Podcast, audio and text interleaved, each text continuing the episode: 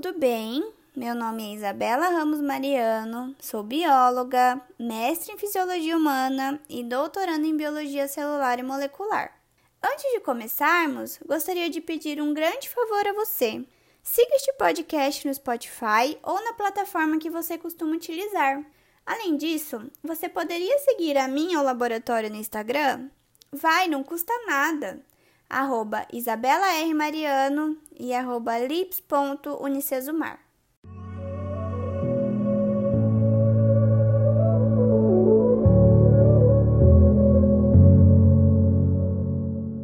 Você sabia que existe um tipo de diabetes que pode ser desenvolvido apenas na gestação? Este podcast irá discutir sobre o que é a diabetes gestacional e todas as complicações que ela pode trazer, tanto para a mãe quanto para o bebê.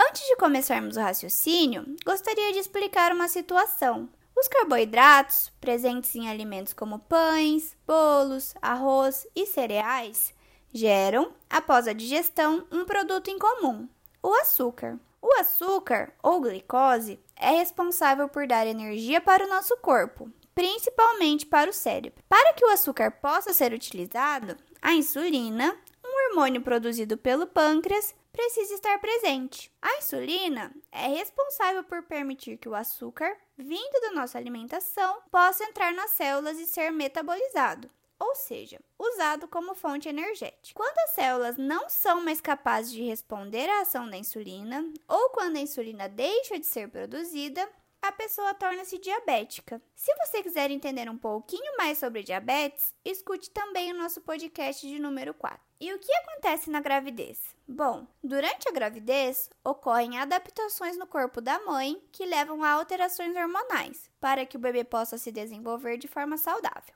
A placenta libera vários hormônios que costumam reduzir a ação da insulina. Quando a ação da insulina é reduzida, o açúcar acaba se acumulando na corrente sanguínea, o que não faz bem para o corpo. O pâncreas da mãe, a fim de reverter essa situação, começa a produzir mais insulina para que o açúcar no sangue diminua. Em algumas mulheres, entretanto, o pâncreas não consegue produzir insulina suficiente para evitar que o açúcar se acumule no sangue, e aí acontece um aumento nos níveis de açúcar, levando ao quadro de diabetes gestacional.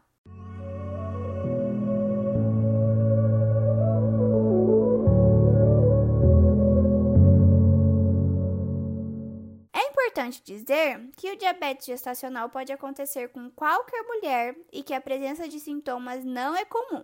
Como a insulina não é suficiente para captar todo o açúcar presente no sangue da mãe, o bebê acaba ficando exposto a um ambiente repleto de glicose, e isso pode gerar algumas complicações, tanto para a mãe quanto para o bebê.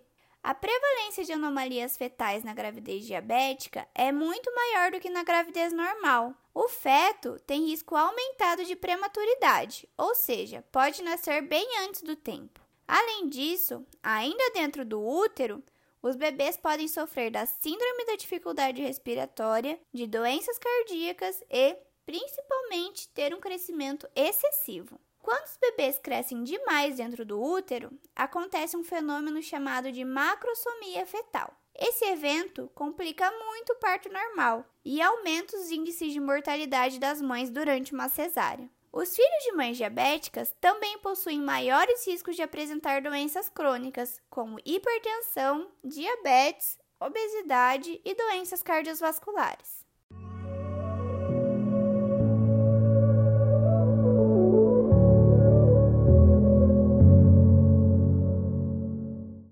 Entender o que pode acontecer com uma mãe diabética? Para gestantes diabéticas, há maiores chances de desenvolver outras desordens na gravidez, como pressão alta, e redução da quantidade de líquido dentro da bolsa. Junto a tudo isso, existe um aumento importante no risco de desenvolvimento de diabetes e doenças cardiovasculares a médio e longo prazo. Agora que já sabemos o que é a diabetes gestacional e quais os efeitos dela no feto e na mãe, vamos entender quais são os fatores de risco para essa doença? O primeiro e principal fator de risco para o desenvolvimento da diabetes gestacional é a obesidade e o ganho excessivo de peso na gravidez. Ter mais de 35 anos, doença dos ovários policísticos e histórico de parentes com diabetes gestacional também podem contribuir para o desenvolvimento dessa doença. Como a diabetes gestacional é uma doença silenciosa, lá pelas 20 semanas de gestação, o médico solicita um exame, chamado de teste de tolerância à glicose, que irá diagnosticar se a mãe é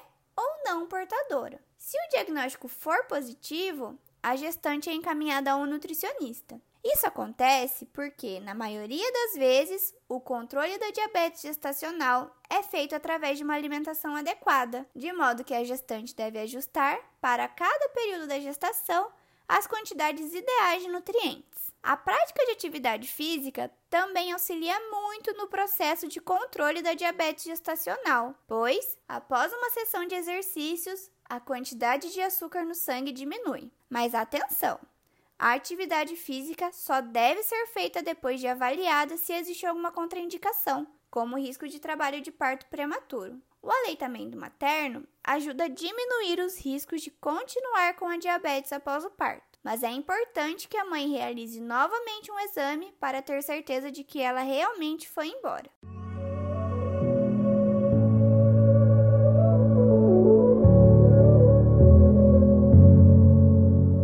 Achou da nossa conversa de hoje? Você já sabia que o diabetes gestacional existia?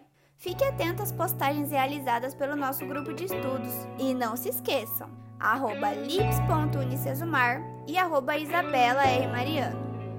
Esse foi o quinto podcast do Laboratório Interdisciplinar de Intervenção em Promoção da Saúde. Obrigada e até o próximo episódio.